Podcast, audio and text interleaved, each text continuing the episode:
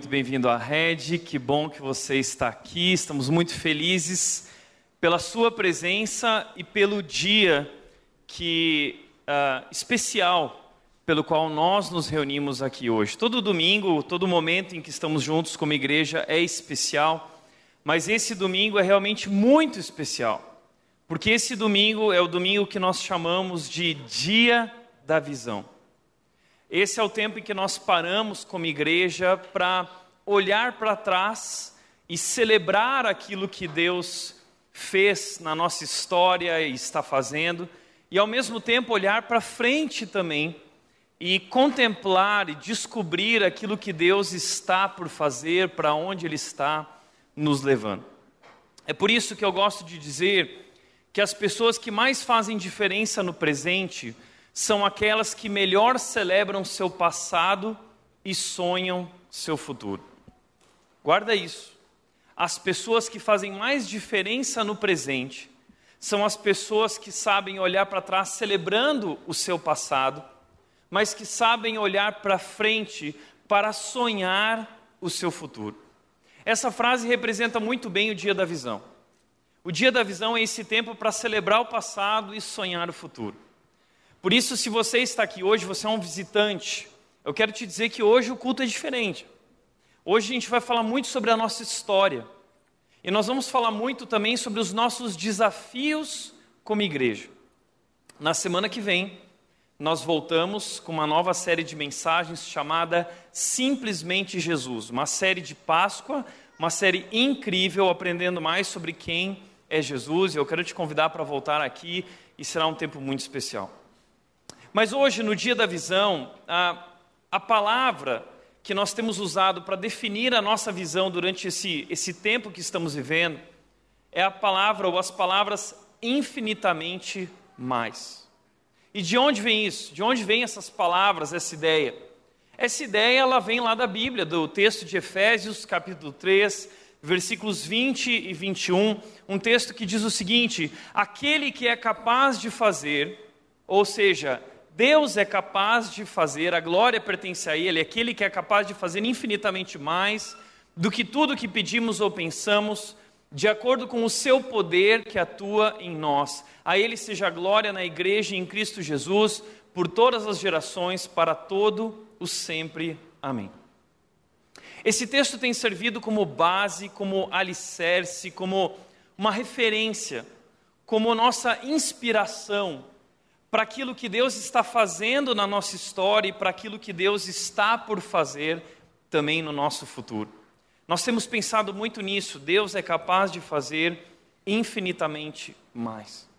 Esse texto, muito especial e talvez pouco compreendido, é um texto que nos convida a ampliar a nossa visão, ampliar nossa visão a respeito de quem Deus é ampliar a nossa visão a respeito de quem nós somos nele e ampliar a nossa visão a respeito da grande missão da história, na história de Jesus, ajustar e ampliar a visão do propósito de Deus para as nossas vidas.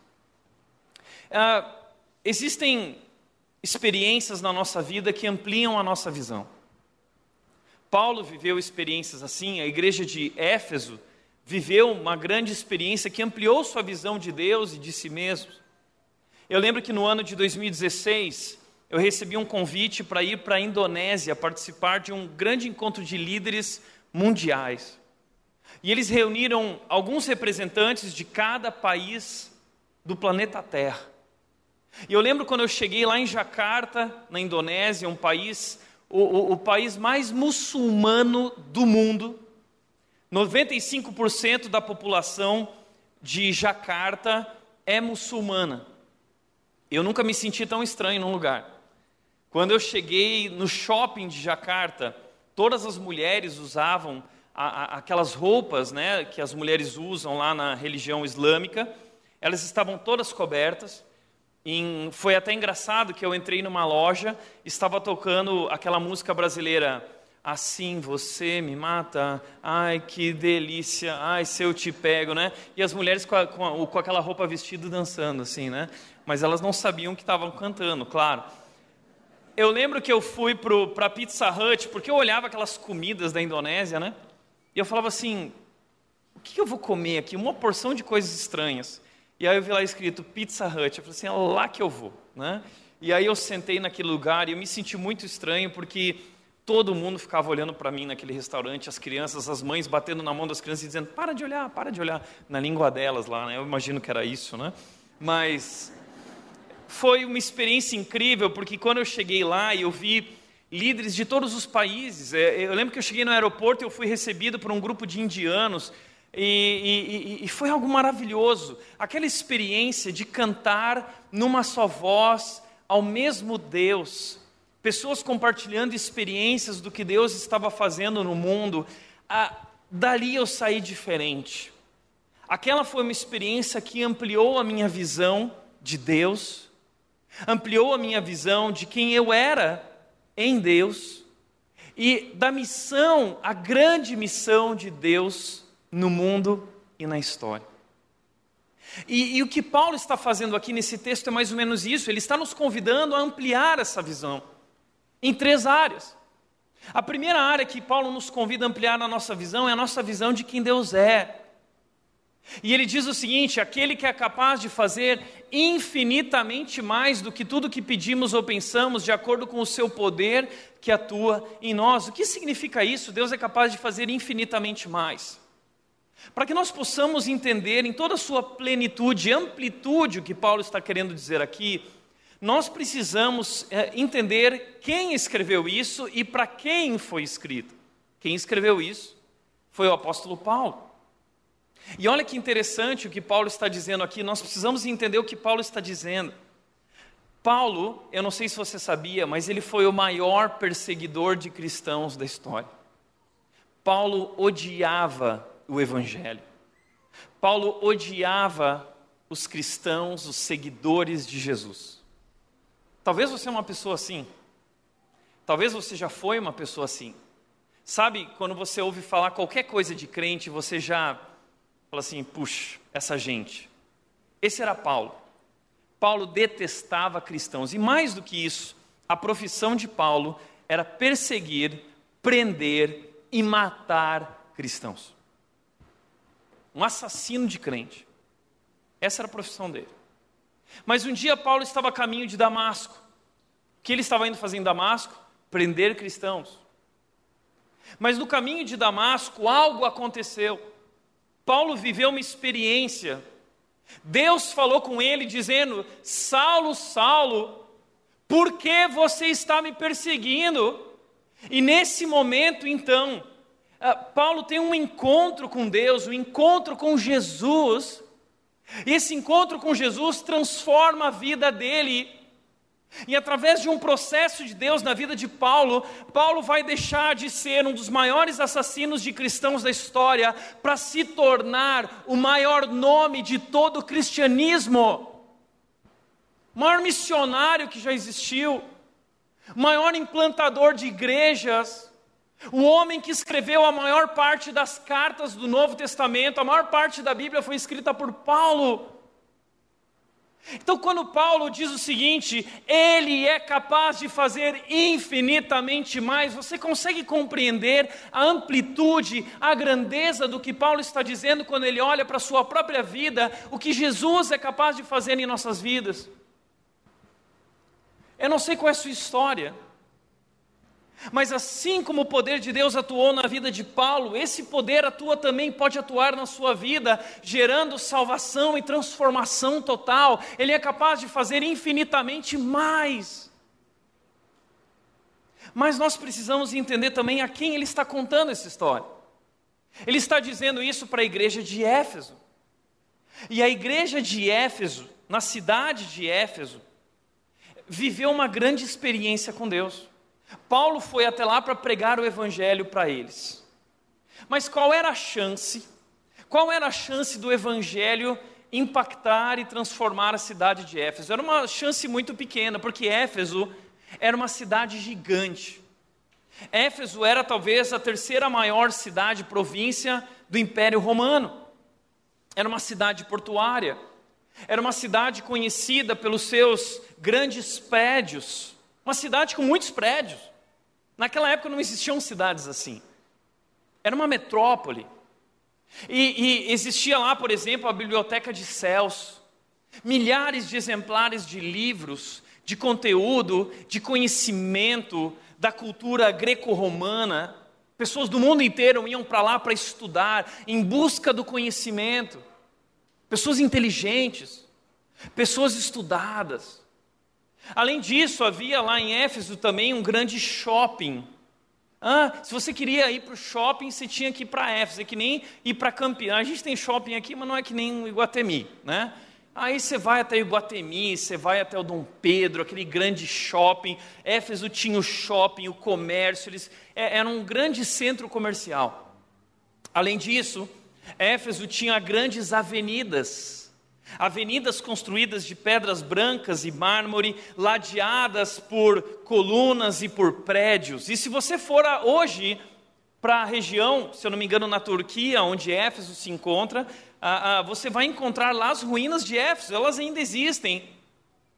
Se você for até lá, você vai descobrir esse anfiteatro romano para 25 mil pessoas.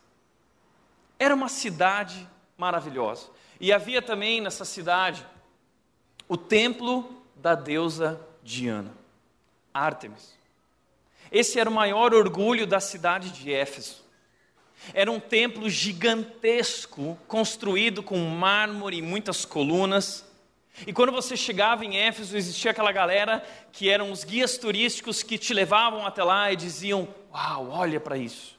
E eles diziam: a largura é X, o comprimento é Y, a altura, a profundidade, e todo mundo olhava para aquilo, e aquilo talvez era uma das coisas maiores que eles conheciam no universo. Era uma das sete maravilhas do mundo antigo, o templo da deusa Diana, uma deusa que não era só adorada em Éfeso, mas era adorada por toda a região da província da Ásia Menor. E pessoas vinham ali para esse culto, para essa adoração, para essa religião. Esse era o maior orgulho da cidade de Éfeso, uma cidade extremamente idólatra, influenciada pela cultura romana, influenciada pela cultura grega, pessoas inteligentes, pessoas ricas, um grande, um grande centro. E Paulo sempre foi muito inteligente. Paulo era estratégico. E ele entendeu o seguinte: se eu alcançar a cidade de Éfeso, eu sou capaz de alcançar toda a Ásia. Porque essa cidade, ela é uma cidade estratégica. Se eu alcançar um grande centro, eu sou capaz de alcançar o restante. E Paulo estrategicamente vai até esse lugar para pregar o evangelho. Agora, qual a chance do evangelho, a mensagem de Jesus que começou com 12 apóstolos, 12 discípulos de Jesus, pessoas simples, homens da Galileia, pescadores, qual era a chance desse evangelho crescer e se expandir e chegar até os nossos tempos hoje, e alcançar praticamente o mundo inteiro? Qual era a chance?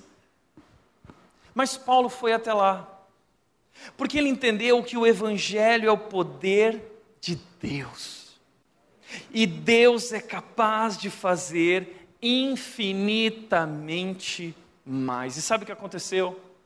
Paulo chegou e diz que todas as pessoas, ao longo dos três anos, todas as pessoas ouviram o Evangelho.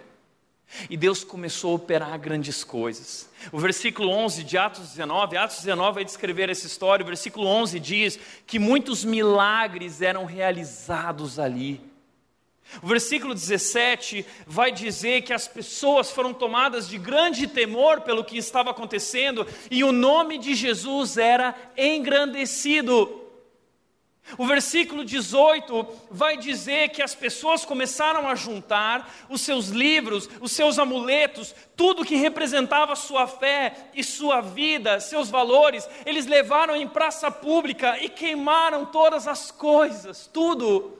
Diz que grande número de pessoas se reuniu em praça pública para queimar tudo aquilo, dizendo: tudo isso ficou para trás, agora nossas vidas nós vivemos para o Senhor Jesus, o nosso Salvador. O versículo 19 diz que a palavra de Deus muito se difundia e se espalhava. Deus fez algo muito especial naquela cidade. Deus transformou, Deus impactou aquela cidade de tal forma que o comércio não conseguia mais lucrar com a venda das miniaturas do templo da deusa Diana. Ninguém mais queria comprar, por quê? Porque são ídolos, não são verdadeiros. Nós conhecemos o verdadeiro Deus, Jesus. Isso causou um grande alvoroço na cidade. Quiseram matar Paulo, quiseram matar os discípulos. Por quê? Porque o evangelho entrou naquela cidade, destruindo as mentiras que ali estavam construídas, incrustadas e transformando com a verdade de Jesus. Uau! É isso que Paulo quer dizer com aquele que é capaz de fazer infinitamente mais. Está entendendo? O nosso Deus é poderoso. Não importa qual é o tamanho da cidade, não importa qual é o tamanho do problema, não importa qual é o tamanho da corrupção, não importa quais são os grandes dilemas do mundo, Ele é capaz de fazer infinitamente mais do que tudo que pedimos ou pensamos. Essa foi a nossa experiência como igreja. No ano de 2012, nós estamos completando 10 anos de igreja. A rede começou no ano de 2012. E lá no ano de 2012, ah, nós começamos essa igreja com o desejo de viver uma nova igreja, uma igreja diferente. Eu nasci num lar cristão e uma igreja muito séria, muito dedicada à palavra, mas eu tinha muita dificuldade de levar meus amigos para a igreja, porque a minha igreja não sabia se comunicar com os de fora. E ali Deus colocou o chamado, o sonho na minha vida de alcançar aqueles que não eram da igreja. Ao longo de uma jornada teológica e ministerial na minha vida, depois de muitos anos de ministério pastoral, fui trazido para cá para começar uma nova igreja em Deatuba, no ano de 2012, junto com um grupo de pessoas que aqui também queriam viver uma nova experiência de igreja. E logo de cara, a nossa decisão foi que nós tínhamos uma missão a missão de levar pessoas a um relacionamento crescente com Jesus. Para nós, tudo sempre foi sobre Jesus. Não era sobre nós, não era sobre mim ou qualquer outra pessoa. E assim como na minha vida eu tive essa experiência, eu, eu nasci na igreja, eu sabia tudo sobre Jesus, eu conhecia todas as histórias bíblicas, eu era o terror da escola dominical, tá? eu era conhecido como o terror do EBD, porque eu gostava de destruir as aulas dos professores com o meu conhecimento. Mas, quando eu tinha 14 anos, eu tive um encontro com Jesus. E Deus transformou aquele conhecimento em relacionamento. E ali eu fui levado da religiosidade para um relacionamento com Jesus e tudo mudou. Ali eu entendi que a verdade do cristianismo não são conceitos, não são verdades teológicas, a verdade do cristianismo é uma pessoa é Jesus, e naquele dia eu tive uma experiência pessoal com Jesus, e desde então essa se tornou minha paixão na vida, levar as pessoas a um relacionamento. É o que nós estamos fazendo aqui, nós queremos que você seja levado da religiosidade para um relacionamento. O Brasil é um país religioso, 98% da população brasileira acredita em Deus. Mas quantos desses 98% realmente têm um relacionamento com Deus através de Jesus.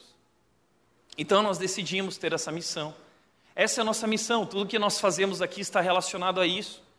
Quando você chegou hoje, viu pessoas no estacionamento, elas não estavam lá apenas organizando os carros, elas estavam levando pessoas a um relacionamento crescente com Jesus. A pessoa que estava na mesa de som hoje, trabalhando, apertando o botão, não estava apenas apertando o botão, ela estava levando pessoas a um relacionamento crescente com Jesus. É por isso que nós existimos, tudo que nós fazemos aqui está ligado a esse propósito, a essa missão. Então começamos nossa igreja, com 30 pessoas. Nosso começo foi muito simples, nós começamos numa garagem. Uma garagem. Assim como a Apple começou numa garagem. Né? Assim como a Amazon começou numa Eu gosto de contar essa história. A gente começou numa garagem também. Depois dessa garagem, nós fomos parar no centro de convenções da cidade. A prefeitura emprestou um espaço para nós. E ali nós começamos o trabalho árduo, difícil. Interessante que quando eu cheguei em Dayatuba, eu fiquei assustado porque o que mais tinha em Dayatuba era igreja. Tinha igreja em toda esquina, né? Igreja, crossfit e açaí, né? E barbearia. E eu fiquei pensando, por que mais uma igreja numa cidade que já está cheia de igrejas? E ali Deus mostrou, não, eu quero construir uma igreja diferente. Uma igreja para aqueles que não são da igreja. Talvez uma igreja para aqueles que não gostam de igreja. Mas uma igreja que vai levar as pessoas à verdade do Evangelho, a ter um relacionamento com Jesus. E, gente, Ele é capaz de fazer infinitamente mais. E Deus abençoou e nos dez anos que se passaram, hoje, nós nos tornamos uma igreja de 3 mil pessoas. 3 mil pessoas. E, e, nós tiramos fotos algum tempo atrás dos nossos encontros. Aqui são fotos mostrando a área externa do nosso culto, as pessoas sentadas no pátio, como muitos de hoje vocês estão aqui sentados lá fora.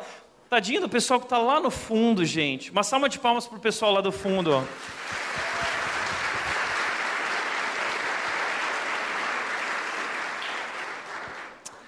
nós começamos a viver isso, não havia mais espaço, não há mais espaço, estamos crescendo e tudo isso é Deus que é capaz de fazer infinitamente mais, não é sobre nós.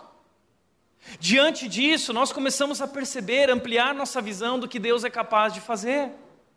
Nós recentemente tivemos nosso encontro de voluntários aqui com 650 voluntários. Nossa meta para esse ano é a gente bater a meta de mil voluntários, mil pessoas servindo a Jesus. E, e daí para cima. Esses são os sonhos. Deus é capaz de fazer infinitamente mais. Sabe quantos. Nós temos membros de 28 cidades. Membros pessoas que completaram o processo de membresia e frequentam a rede e vêm de 28 cidades da nossa região, ou seja, nós temos pessoas que vêm de Vinhedo, Valinho, Santo André, Santa Bárbara, Carapicuíba, Elias Fausto, Hortolândia, eh, pessoas que vêm de lugares distantes, Piracicaba, elas viajam uma hora e meia no domingo porque elas querem participar do que Deus está fazendo nesse lugar. O Evangelho é o poder de Deus. Por outro lado, se você for descobrir isso, nós temos descoberto através hoje dos canais da internet que, que a gente foi parar onde a gente não imaginava. São inúmeros países hoje alcançados pela rede, pessoas que nos mandam testemunhos do que Jesus está fazendo na vida delas lá na Europa, na África. Um mês atrás nós batizamos um casal que era da Holanda. Um casal que era da Holanda e não tinha igreja lá, eles se conectaram com a gente e foram impactados pelo amor de Jesus e vieram para cá para ser batizados. Hoje estão morando no Canadá. Uau! Ele é capaz de fazer infinitamente mais. E eu lembro que no começo eu, eu me sentia muito só. Porque 2012, eu lembro que eu ia para o meu espaço na minha casa, onde eu tinha o meu escritório, e eu tinha uma planta do lado da minha mesa, e a minha vida de pastor era essa, era eu e a planta. Mas Deus foi fazendo algo poderoso. E hoje nós temos uma equipe de pastores, nós temos uma equipe de líderes ministeriais, nós temos hoje cerca de 16 pessoas contratadas de tempo integral, para trabalhar como pastores ou como líderes na nossa igreja. Isso é incrível. E eu lembro a primeira contratação que nós precisamos fazer. A primeira foi a Gisele, que era a, a, uma das minhas assistentes e ajudou muito em várias áreas da igreja. Depois a segunda contratação foi o Cata. E, e, eu lembro que quando nós queríamos trazer o Cata como pastor de comunicação na época, era um grande desafio financeiro para nós. A igreja estava começando, nós não tínhamos condições, acho que isso era 2017 ou 2018. E eu lembro que eu conversei com o Cata, vem Cata, você aceita o convite e tal, o salário vai ser tanto, mas a gente não tinha esse dinheiro no orçamento. Eu lembro que eu fui para minhas férias e eu passeava na beira da praia com dor de barriga. Pensando como que eu vou pagar o salário do Cata. Tá? Porque, gente, o salário do Cata é muito alto. Tá? E eu com dor de barriga na beira da praia e Deus falando para mim, Tiago, confie em mim. E não somente conseguimos pagar, mas como Deus foi fazendo essa equipe aumentar. Ele é capaz de fazer infinitamente mais do que tudo que nós pedimos ou pensamos. Uau! É sobre isso que Paulo está falando. Esse poder do Evangelho, que não somente alcançou aqueles doze homens, alcançou a vida de Paulo, alcançou a cidade de Éfeso, mas alcançou a cidade de Datuba, alcançou a sua vida e quer alcançar mais pessoas ainda. É por isso que toda grande organização tem uma missão e tem uma visão. A missão eu sempre soube qual era. Mas a visão, eu nunca soube qual seria a visão. E durante todo o processo, ao longo dos anos da rede, eu questionava a Deus perguntando o seguinte: Deus, qual é a visão que o Senhor tem para nós? Para onde o Senhor está nos levando? Se puderem botar o relógio aqui, por favor, depois alguém puder pôr. É, Deus, para onde o Senhor está nos levando? E hoje, hoje, eu entendi qual é a visão que Deus tem para a nossa igreja. E eu quero apresentar para você a visão que Deus colocou não somente no meu coração, mas na liderança da Igreja Red. A nossa visão é uma cidade transformada por Jesus. Uma cidade transformada por Jesus. Aquilo que Deus fez na igreja de Éfeso, na cidade de Éfeso, tem se tornado uma inspiração para nós. Eu creio que Deus quer fazer grandes coisas nessa cidade. Por que essa cidade? Porque essa cidade é estratégica. E porque talvez a partir dessa cidade nós podemos alcançar todo o Brasil e muitas pessoas fora do Brasil. Na próxima semana, na próxima semana, não, no próximo mês, para você ter uma ideia, dia 2 de abril, nós teremos aqui o Red Experience. Nós vamos receber 450 pastores de todo o Brasil todos os estados brasileiros. Só tem um estado brasileiro que não estará representado: o Acre. É verdade. Pastores de todos os estados, menos do Acre, tá? Porque eu acho que não, não vive ninguém lá no Acre, né? Ou a internet ainda não chegou lá, não sei. É brincadeira, gente. Mas teremos os pastores aqui, os pastores aqui com a gente. E nós temos junto com os, pastores vindo três americanos da North Point Community Church, igreja que nós somos parceiros, e eles estarão aqui para ver o que Deus está fazendo.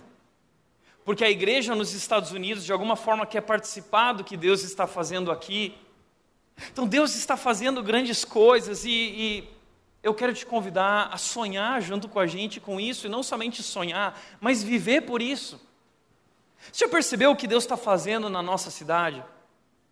Eu acho interessante que às vezes eu estou por aí e acontece algo, é, alguma coisa. Né? Esses, esses tempos eu fui no shopping Jaraguá, a Nath queria ir reunir a família, né, os pais dela, os irmãos, e vamos lá almoçar no Jaraguá. E a Nath falou: quero levar a nossa cachorrinha, a Lana. Eu tenho uma cachorrinha que é uma, uma mini salsicha peluda. Ela é a coisa mais fofa do mundo. E aí a Nath falou: Eu quero levá-la junto, ver se o shopping permite entrada de animais. E eu entrei no, no site do shopping Jaraguá e estava escrito assim: pet friendly. Né? Ou seja, nós, o seu cãozinho é bem-vindo aqui, estava escrito. Falei: Pronto, amor. E fomos lá para o shopping Jaraguá com o cãozinho, com a família toda, aquela bagunça. Sentamos na praça de alimentação quando veio o segurança. E o segurança veio, olha, com todo, né, com todo respeito, o segurança disse: Olha vocês não podem sentar aqui com o cachorro. O cachorro é bem-vindo só no shopping. Aí eu falei para ele assim, mas que shopping? Esse, esse é o Jaraguá, não tem mais muito, muito mais do que isso. E aí o segurança se retirou, né? E eu, com muita calma, muito, nessa vez eu não fiquei irado, eu prometo. eu fui até o segurança. Eu disse: Olha, então nós vamos ter que sair daqui e nós teremos que ir para o shopping polo, porque lá é permitido. Então é, nós vamos sair daqui. E olha que situação chata. Eu expliquei para ele com todo carinho. Falei, talvez seria importante botar lá no site, avisar isso melhor, para a gente não perder esse tempo, não gerar esse constrangimento. E aí o segurança virou para mim e disse o seguinte: Pastor, você tem toda a razão. Ah, você frequenta a rede? Puxa vida. Essa semana eu fui na academia e quando eu cheguei na academia, seis e pouco da manhã, tinha um instrutor novo e eu estava botando meu dedo lá no, na, naquela catraca né, da academia, colocando o dedo e a catraca não funcionava. E eu não fiquei estressado, ok, eu estava calmo. Mas o instrutor, ele veio, né, e ele disse, ó, oh, deixa eu te ajudar, põe o dedo aí. E eu botava o dedo e tirava, e aí o instrutor virou e falou assim, pastor, põe o, põe o dedo. Eu olhei para ele e disse, ah, você vai na rede também? Algum tempo atrás, eu estava andando no trânsito, quando eu parei no farol, e um carro começou a dar ré no farol, e ele veio e pum, bateu no meu carro. Eu estava parado, e o carro da frente veio e bateu em mim. E nisso eu buzinei e, e a pessoa foi para frente, o sinal abriu e o carro acelerou e foi embora. E foi embora. Nessa hora eu, sem ficar estressado, né? Eu peguei meu carro, acelerei um pouco mais e fui atrás do carro para ver quem era. Quando eu parei do lado do carro, no outro farol, no farol seguinte, eu saí do meu carro e eu olhei, era um velhinho, né, dirigindo o carro assim. Ele olhou para mim, sem saber o que estava acontecendo, e eu, eu desisti de falar qualquer coisa. Né? Mas aí depois, um dia eu estava conversando com um voluntário aqui na igreja e a voluntária virou para mim e falou assim: Pastor, um dia o senhor saiu do seu carro no farol e eu estava atrás do senhor no carro de trás. Né? Ou seja, eu comecei a perceber que não importa onde você está nessa cidade, existe alguém da rede ali. Isso, por um lado, gera medo. Mas, por outro lado, eu comecei a perceber que Deus está fazendo algo especial. E a gente precisa tomar cuidado, né? E ser testemunho onde a gente for, porque estamos sendo observados. Mas é sobre isso que eu estou falando. Deus tem nos dado uma influência nessa cidade. Há uma credibilidade daquilo que Deus está fazendo aqui. E tudo isso sobre Jesus. E o que eu quero dizer é que nós precisamos ampliar a nossa visão de Deus e entender para onde Ele está nos levando e como Ele quer nos usar nessa missão de transformar essa cidade e, a partir dessa cidade, levar o nome dele para todo o Brasil. Mas, em segundo lugar, eu quero dizer que esse texto nos convida a ampliar a visão sobre nós mesmos. O texto diz: aquele que é capaz de fazer infinitamente mais que tudo que pedimos ou pensamos, de acordo com o seu poder que atua em nós. O poder dele atua em nós. Eu lembro que quando eu cheguei em Dayatuba, eu, eu era tão sem experiência. Eu não sabia fazer nada, não sabia direito. Uh, eu tinha até então sido pastor de jovens, mas nunca tinha assumido uma igreja, quanto mais implantado uma igreja. E quando nós começamos, então, eu me sentia tão incapaz. E me sinto incapaz até hoje. E talvez você também se sente incapaz, você não se sente assim? Eu, eu não sou capaz.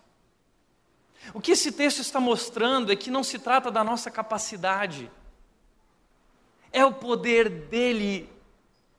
O poder dele é capaz de fazer infinitamente mais, e esse poder atua em nós. 2 Coríntios 4, 7, Paulo disse que temos esse tesouro em vasos de barro. Qual tesouro? A, a, missão do Evangelho, a missão de representar a Deus no mundo, nós temos esse tesouro, essa missão dentro de um vaso de barro frágil, para mostrar que esse poder que a tudo excede provém de Deus e não de nós.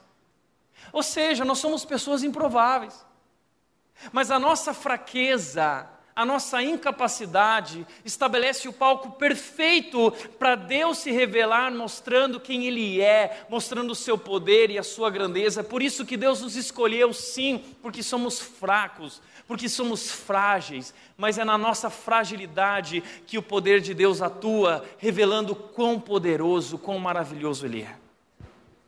Por isso, a primeira e maior obra que Deus deseja fazer é em você. Maior obra que Deus quer fazer na sua vida Deus quer transformar a sua vida, esse é o propósito de Deus. Quando a Bíblia diz, todas as coisas cooperam para o bem daqueles que amam a Deus, e a gente adora esse texto, mas o texto ali está relacionado ao propósito, tudo coopera para fazer uma coisa na sua vida, te tornar mais parecido com Jesus. Esse é o propósito de Deus. Mas em segundo lugar, Deus também quer fazer uma obra através de nós apesar de nós, apesar de quem nós somos, Ele decidiu nos usar, a obra é dele, é tudo sobre Ele, mas Ele quer fazer isso através de nossas vidas. Você está sendo convidado para participar de tudo isso. Eu estava sentado semana passada, enquanto o Patrick pregava aqui à noite, eu fui sentar lá perto do Pinheiro, o Cata botou um banco lá bem distante, eu sentei lá para contemplar tudo aquilo. E uma voluntária muito querida, se aproximou, sentou do meu lado, uma senhora voluntária, e ela disse o seguinte: Tiago, o que se passa na sua cabeça? Né? E, e ela disse o seguinte: Tiago, eu, eu já passei por muitas igrejas, mas eu nunca vi isso. E eu falei para ela: é, é isso, eu nunca vi isso, eu não sei o que é isso. Eu só posso dizer que é a graça de Deus. É a graça de Deus. Não tem nada a ver comigo, não tem nada a ver com você.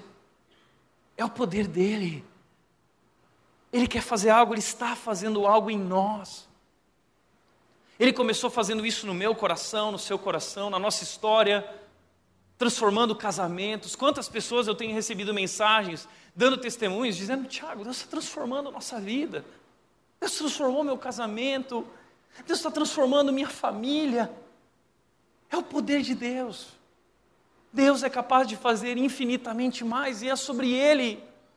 Por isso, amplie a visão de si mesmo, do que Deus está fazendo e quer fazer na sua vida e a partir de você e através de você. Mas em terceiro lugar, amplie sua visão da missão.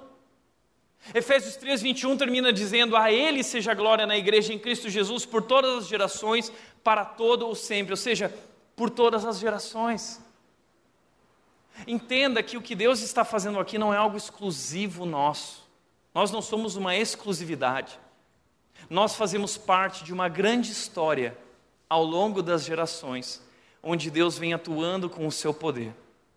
Ele agiu no passado, ele agiu na igreja de Éfeso, ele agiu hoje aqui na igreja Red, mas ele tem agido em tantas outras igrejas. Deus está fazendo algo, e no dia que eu fui para a Indonésia e eu vi aqueles pastores relatando o que estava acontecendo na China, o que estava acontecendo no Egito, o que estava acontecendo no Irã, ali eu entendi: Deus continua fazendo grandes coisas, o Evangelho continua sendo o poder de Deus. Interessante que muitos pastores vêm perguntar, Tiago, qual é o segredo?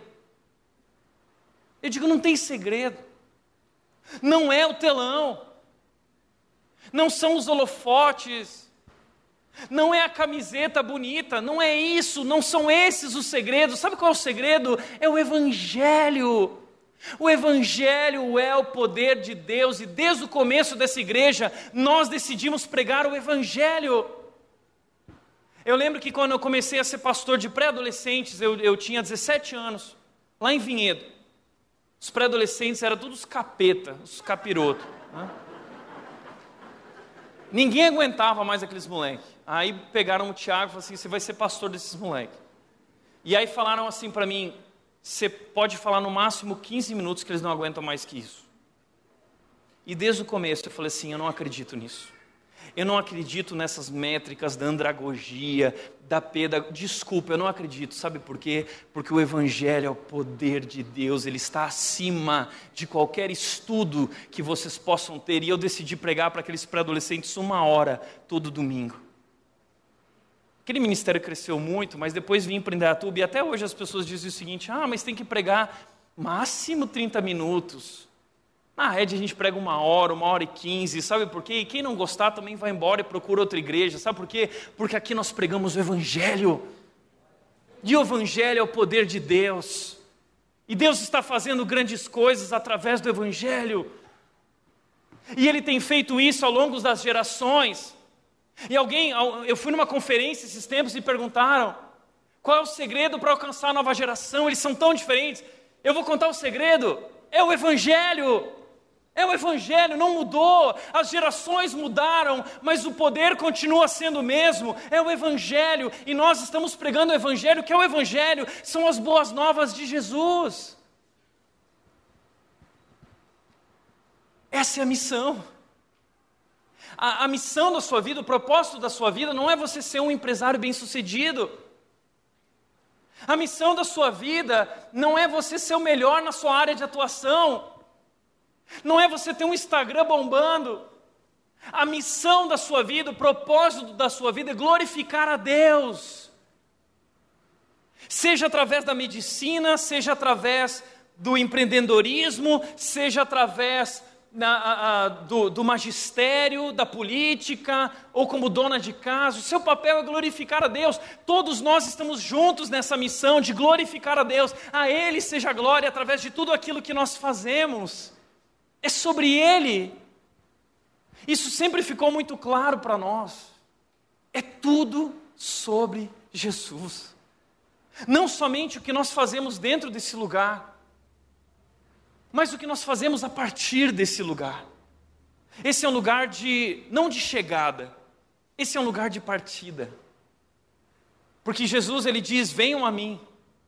Mas depois que nós chegamos a Jesus, ele diz: agora vão. Ide. É um lugar de chegada, mas depois que nós conhecemos esse Jesus, é um lugar de partida. Nós somos enviados. E nós somos enviados para viver isso, por essa missão que acontece desde o começo da história do Deus Criador. Essa história continua quando Hebreus 12 diz: Portanto, vocês também, que estão cercados por tão grande nuvem de testemunhas, corram com perseverança a corrida que lhes é proposta. É a continuação de Hebreus 11. A galeria dos heróis da fé não acabou a galeria dos heróis da fé continua sendo escrita por Deus lá no céu. E um dia, talvez nós seremos lembrados dentro dessa galeria como uma igreja que foi usada para transformar a sua cidade. Amém? Tudo sobre Jesus. Tudo que nós fazemos, tudo é por Ele. Mas diante disso, dito isso, eu quero dizer que nós temos grandes desafios. Três desafios para o ano de 2022. O primeiro desafio é a construção do nosso novo espaço. E por que eu estou repetindo tudo isso que já foi colocado no dia da visão do ano passado? É porque é porque nós continuamos trabalhando em torno disso. A pandemia fez as coisas andarem um pouco mais devagar, mas agora, agora a gente vai com tudo. A construção já começou. E eu quero te mostrar um pouco o panorama da obra, como ela está e como ela será daqui para frente as próximas etapas. Tá? Em primeiro lugar, eu quero te lembrar que a construção do nosso novo espaço é aqui mesmo. Aqui no fundo, nós temos um terreno de 30 mil metros quadrados, onde será construída a, a, a nova, o novo espaço da rede. Junto com o novo espaço da rede será construído a arena do Deco. O Deco está construindo uma arena de beach tênis, tá? um lugar super bonito, então ali atrás será construída essas duas coisas: o espaço da rede gigante e a arena Deco, que já está sendo construída também. Tá? Esse é o nosso novo espaço. Ah, algumas fotos aqui, né, que foram produzidas aí é, digitalmente, tá? Nossa cafeteria, Red Coffee, nosso salão de entrada para o novo espaço, uma antessala muito grande, um ambiente muito bacana. E teremos também um espaço para duas mil pessoas num ambiente tecnológico, com um telão gigante, com som, isso tudo pela graça de Deus, se Deus permitir, se o milagre for feito, porque isso é um milagre, tá? Mas nós estamos caminhando em busca do milagre, ok? Mas, então, essa, essa é a obra, tá? Que nós estamos nesse ano. Então, eu quero te mostrar aqui as etapas da obra, para que você fique por dentro onde nós estamos. Porque se nós queremos alcançar nossa cidade, nós precisamos de mais espaço para levar pessoas a Jesus. E é isso que nós estamos fazendo, porque nós respeitamos aquelas pessoas que estão lá no fundo e nós queremos que elas estejam bem nesse novo espaço. É sobre isso. Então, aqui em março, nós estamos nessa etapa da fundação, ok? Onde estão sendo colocados os baldrames, as estacas, está sendo feito todo esse alicerce para que nós possamos construir o nosso novo espaço. A partir de abril, ah, serão colocados os pilares e as vigas pré-fabricadas. Então, as vigas e pilares já estão sendo feitos, se eu não me engano, já foram feitos, já terminou. Tudo feito. Em abril, essas vigas vêm e elas serão colocadas ali. Então, é, é, é, a gente vai começar a montar essa estrutura do novo espaço. A partir de maio, eles vão começar a colocar a cobertura metálica, que é uma cobertura especial, uh, termoacústica. E então, abril, maio, nós teremos a nossa cobertura do novo espaço. Em junho, começará a ser colocada a parte de alvenaria. Nós vamos começar a levantar as paredes desse novo espaço em junho. Aí, em agosto, começa a parte de elétrica e a parte hidrossanitária. Agosto, a gente vai gastar muito tempo nisso, agosto e setembro. Outubro, nós começamos a então colocar o piso e o concreto e as esquadrias, as portas, as janelas de todo esse espaço. Novembro, nós vamos fazer a pintura desse espaço e colocar o ar-condicionado, para que, se Deus permitir, em dezembro, nós possamos terminar com os nossos equipamentos: o telão, o som, cadeiras e iluminação. Então, esse é o planejamento. Se Deus permitir, se nós tivermos os recursos, se tudo der certo, de acordo com o plano, em dezembro nós estreamos o nosso novo espaço, ok? Em dezembro desse ano. Se algo acontecer, atrasar a obra, a gente pode começar talvez em janeiro ou fevereiro. Mas o que eu quero dizer é que está logo aí, está chegando. Esse novo momento, esse novo tempo está chegando. Mas eu quero que você entenda o tamanho do compromisso e da responsabilidade, do desafio financeiro. Como está funcionando isso? Como que a rede está construindo isso? E eu quero ser muito transparente. É, se você está nos visitando hoje, eu quero te explicar, te dizer que nós não costumamos falar sobre dinheiro nesse lugar. Isso é algo entre nós membros. Nossos membros fazem isso e ninguém precisa ficar aqui é, é, é, apelando financeiramente, né? Então, mas hoje, em nome da transparência, como nossos membros estão aqui reunidos, nós vamos apresentar esse desafio financeiro. É, e, e, e, e, eu te peço perdão se você é visitante por você é, participar desse momento com a gente, mas obrigado por estar aqui com a gente, ok? Etapa estrutural tá? A parte estrutural, essa parte de cima aqui da, vai ser construída pelo Deco. A corporação do Deco está construindo a parte estrutural desse novo espaço. Eles vão gastar em torno de 3 milhões e meio e nós vamos pagar 65 mil reais de aluguel uh, para usar esse novo espaço. Esse espaço será exclusivo da rede, o auditório. Nós vamos continuar esses 65 mil, continuam agregando esse espaço aqui, toda a área kids, o ginásio, tudo a gente vai continuar usando toda a escola. A diferença é que as crianças vão usar esse espaço. Imagina que os teus filhos estarão sentados aqui, ó, enquanto o teatro do Kids vai acontecer aqui nesse espaço, com telão, com tudo, uma igreja que investe na nova geração. Então a nova geração estará aqui. Sábado à noite, os jovens estarão aqui. Nós vamos continuar usando toda a área da escola. Tá? Então esse aluguel se refere ao uso de toda a área, mais o novo auditório, que é exclusivamente nosso. Agora, a parte da rede, porque a obra, por conta da pandemia, ficou muito mais cara.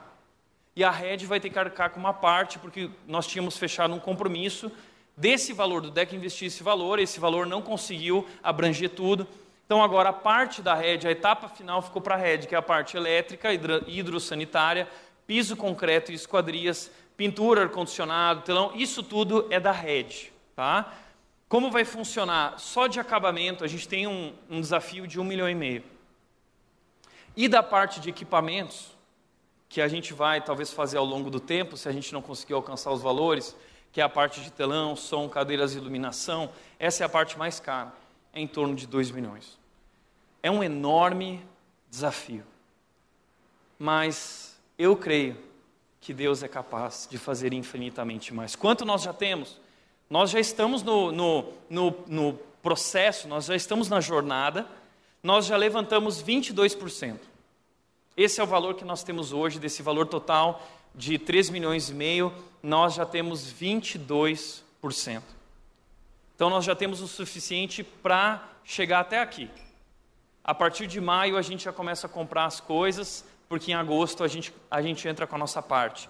Nós teremos seis meses de carência para terminar esse prédio, ok? Então é isso. E eu estou colocando todas as minhas fichas nisso, ok? E minha família também. assinando esse contrato e colocando nossas garantias em torno disso. All in. Tudo por isso.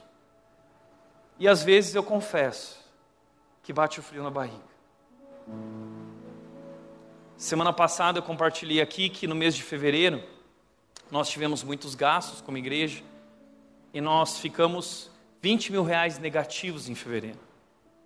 No final do culto, uma pessoa me procurou e disse o seguinte: Tiago, eu quero te contar algo. Ontem, ele me procurou no domingo, domingo eu dei o anúncio, ele falou assim: Ontem, Tiago, antes de saber, no sábado, antes de saber do que tinha acontecido, eu fiz uma oferta exatamente nesse valor. Exatamente. E ele falou assim: Pastor, eu não quero dar uma de pastor, é o Senhor que é pastor. Mas eu só quero te dizer uma coisa: Deus já cuidou de tudo. Deus já cuidou de tudo. Nosso desafio é gigante. Mas eu creio que Deus é capaz de fazer infinitamente mais. Porque essa é a direção que Ele tem nos levado. Isso não se trata de um novo espaço. Trata-se de Jesus e do que Ele está fazendo em nossas vidas e o que Ele vai fazer nessa cidade. Então eu quero te convidar a contribuir. E teve muita gente que assinou um compromisso com a obra e ficou esperando o start, dizendo: quando eu devo contribuir? Gente, já começou. A obra já está acontecendo. E nós queremos colocar no nosso orçamento como igreja um valor de 50 mil reais todos os meses para ir poupando até o segundo semestre e final do ano, para a gente chegar lá e não, e não viver aquela loucura toda. Então a gente quer te, te convidar a assumir um compromisso de fato com a rede mensalmente, financeiramente, contribuindo de acordo com o seu coração, se você acredita nisso, porque eu acredito que grandes coisas estão por vir. Além disso, nós queremos nesse ano levantar um time de mil voluntários. Eu quero te convidar a servir. Vem servir com a gente, colocar essa camiseta. Não precisa pagar pela camiseta, só fazer o processo dos quatro passos, entender quem nós somos, quem Jesus Cristo é e se render a essa missão. E viver por essa missão com compromisso, com excelência e com paixão, é por amor mil voluntários. Estamos criando uma nova sala de voluntários lá no fundo, muito especial para cuidar bem dos nossos voluntários. Esse ano nós tivemos o Jonathan Nemer aqui, fazendo um show de stand-up para os nossos voluntários, só voluntários. E ano que vem, nós já estamos planejando que nós teremos um grande momento para os nossos voluntários. Eu estou conversando com o Baruch para ele vir fazer um show só para os voluntários. Tá? Então corre, corre, tá? Não é sobre o Baruque, é sobre Jesus. Tá? Nós também estamos sonhando em desenvolver novos líderes, porque para cuidar de tanta gente, para pastorear, para discipular, porque nós cremos que o poder do Evangelho também está no discipulado, nós precisamos de líderes. Por isso, esse ano nós teremos o Red College para você estudar a Bíblia. A partir de abril começa o Red College. Você já pode fazer sua inscrição no site do Red College, lá na, no site da Red. E nós teremos também o Lidere. O Lidere é um curso de formação de líderes. Eu quero te convidar a colocar a tua vida à disposição para que ele te use, amplie sua visão de si mesmo. Não é sobre sua capacidade, é o poder de Deus, que é capaz de fazer infinitamente mais.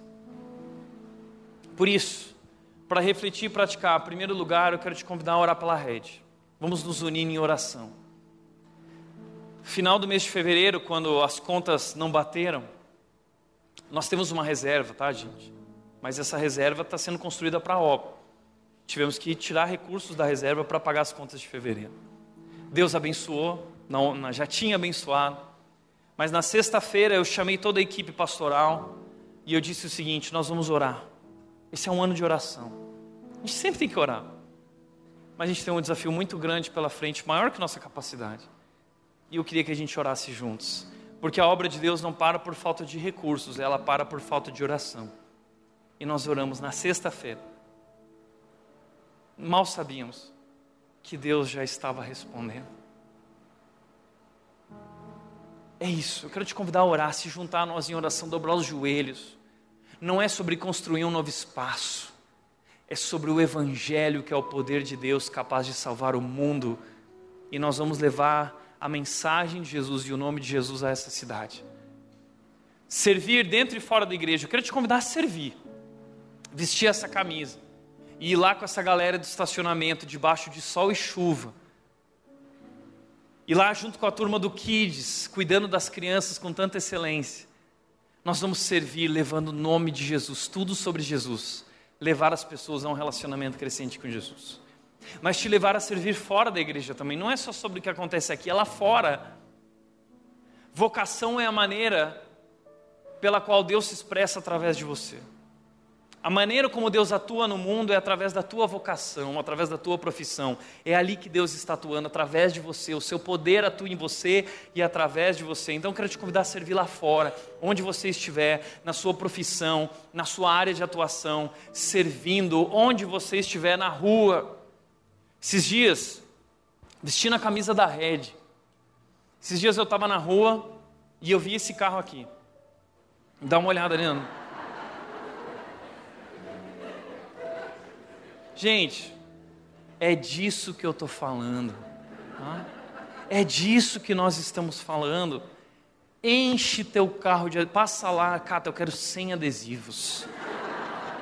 A diretoria vai me matar. Tá? Cuidado. Mas assim, é disso que eu estou falando. Não se trata do nome de uma igreja. A Ele seja a glória na igreja. É por isso que nós fazemos o que fazemos, é uma estratégia para levar pessoas a Jesus. Tudo sobre Jesus. E por último, quero te convidar a contribuir mensalmente para a OMA e fazer parte daquilo que Deus está fazendo e está por fazer.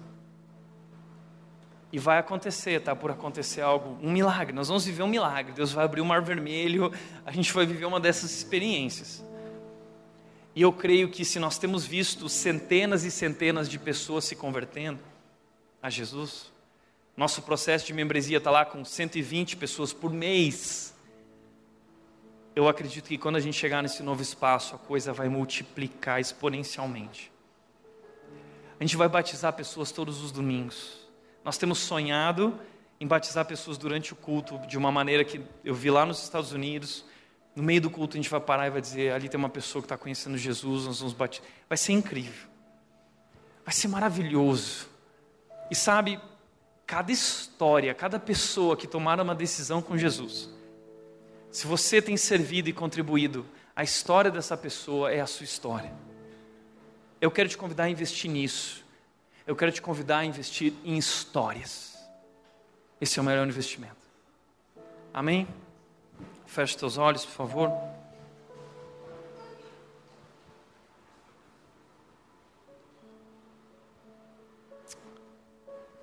Que grande chamado. Pessoas que entenderam esse grande chamado, elas foram convidadas a dizer apenas uma frase, a frase que eu quero te, te convidar a dizer hoje, uma frase perigosa a frase que eu disse quando eu tinha 14 anos: Eis-me aqui, eis-me aqui. Ore dizendo: Deus, não me deixa de fora do que o Senhor está fazendo nesse lugar. Faz na minha vida também e faz através de mim também. Pai, eu quero te agradecer por essa manhã, pela tua palavra. Queremos te agradecer por Jesus, pela salvação em Jesus, pelo teu amor, pelo teu poder derramado sobre nossas vidas, transformando quem nós somos. Somos tão pecadores, tão imperfeitos, tão falhos. Mas o Senhor derramou teu amor maravilhoso, perfeito. Esse amor que tão grande, tão alto, tão largo, como Paulo disse em Efésios 3,18 nada se compara ao teu amor. E é pelo teu amor que nós queremos viver, é o teu nome que nós queremos levar. E nós estamos, Deus, diante do mar vermelho, diante do deserto, um grande desafio. Mas nós cremos que o Senhor já preparou um lugar para nós e nós estamos indo para lá.